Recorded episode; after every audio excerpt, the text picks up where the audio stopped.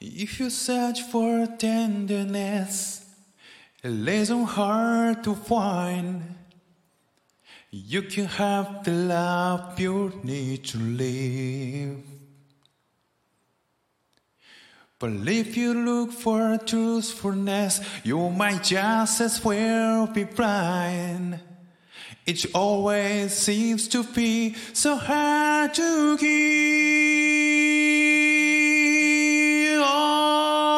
honesty.